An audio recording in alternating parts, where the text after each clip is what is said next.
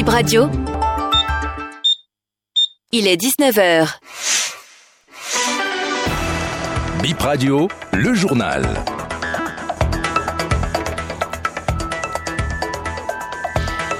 Bienvenue à la grande édition du journal du soir. Voici le sommaire. Face à la fermeture de la frontière Bénin-Niger, les transporteurs réfléchissent à d'autres chemins. Certains pensent à un détour vers le Nigeria via la localité de Iloa, mais rien n'est encore officiel. Et puis à Kaobago, la rentrée aura lieu. C'est le propos du directeur départemental de l'enseignement primaire de l'Atakora. Le chef de l'arrondissement a évoqué ce matin ses inquiétudes sur la reprise des classes dans cette localité durement frappée par le terrorisme en mai dernier.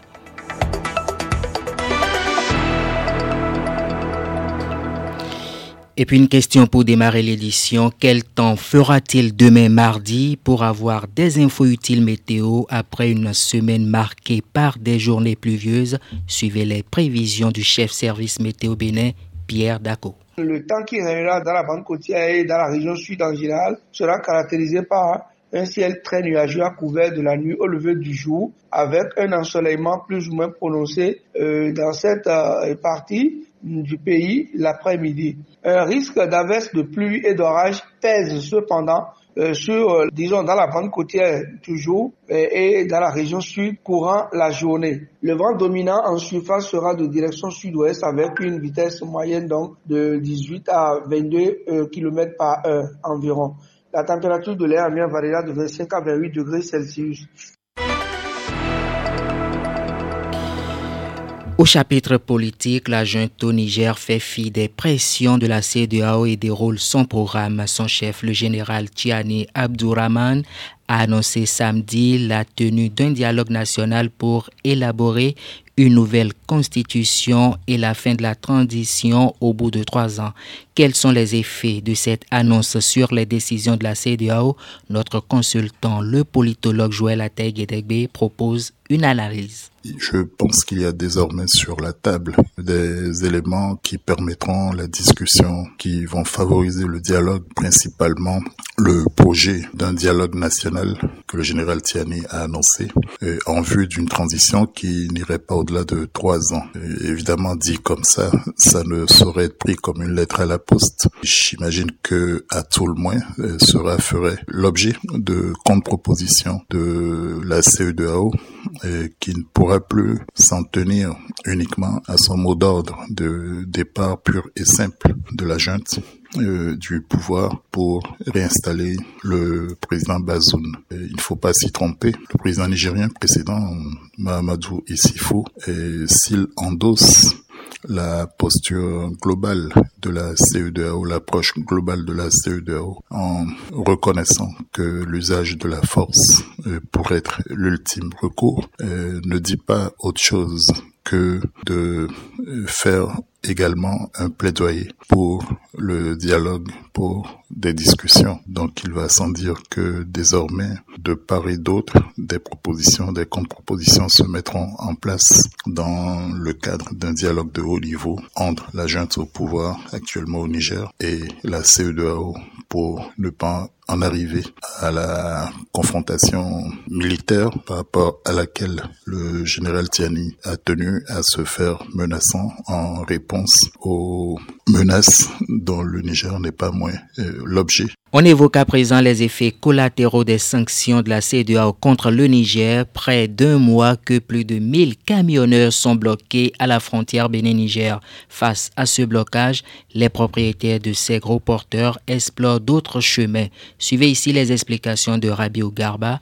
Il est le président du syndicat des transporteurs et associés du Bénin le transport, il y a plusieurs corridors. Il y a le corridor du Niger, Bénin-Niger, il y a le corridor du Nigeria, il y a le Bénin-Nigeria, en passant par euh, comme on peut aussi passer par le nord Bénin, dans le département de la Libourie, il y a une frontière qu'on appelle euh, Iloa, Mujikali, Majikali. Cette frontière de Iloa, limite avec euh, le département de Kéli. States au Nigeria. C'est une voie à laquelle nous sommes habitués, mais très peu, parce que les commerçants préfèrent le chemin droit en passant par le Niger. Donc, si à défaut de ce corridor Bénin-Niger, je crois que les marchandises en souffrance ou les marchandises en route pour le port de Cotonou pourraient toutefois changer de régime en passant par cette voie, la voie de Iloa.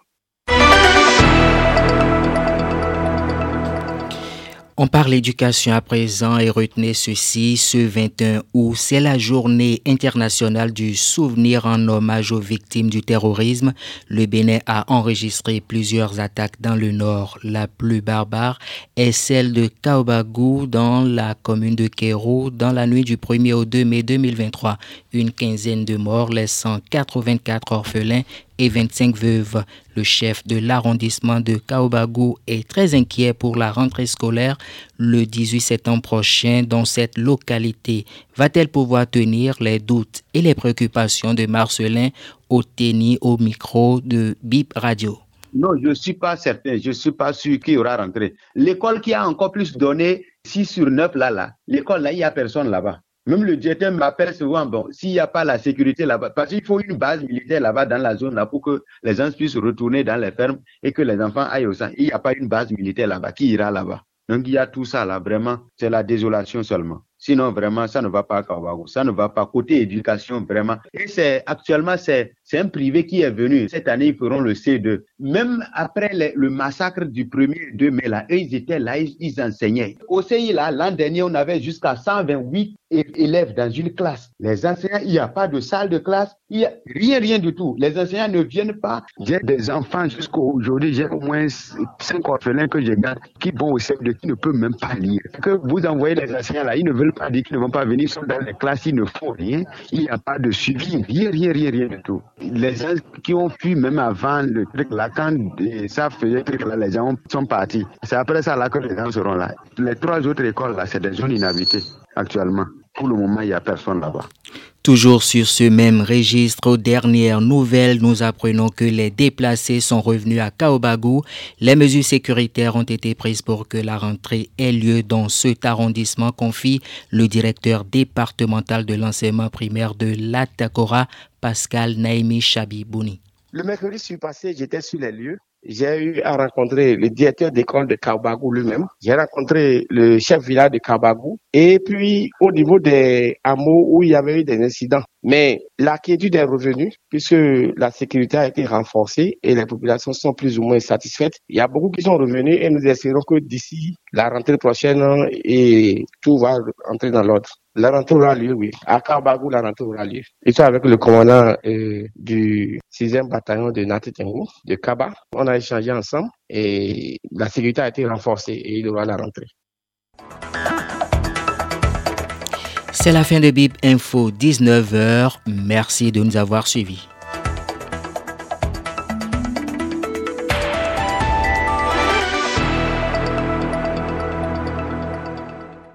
Le 17-21, fin de votre journée de travail, c'est le retour à la maison.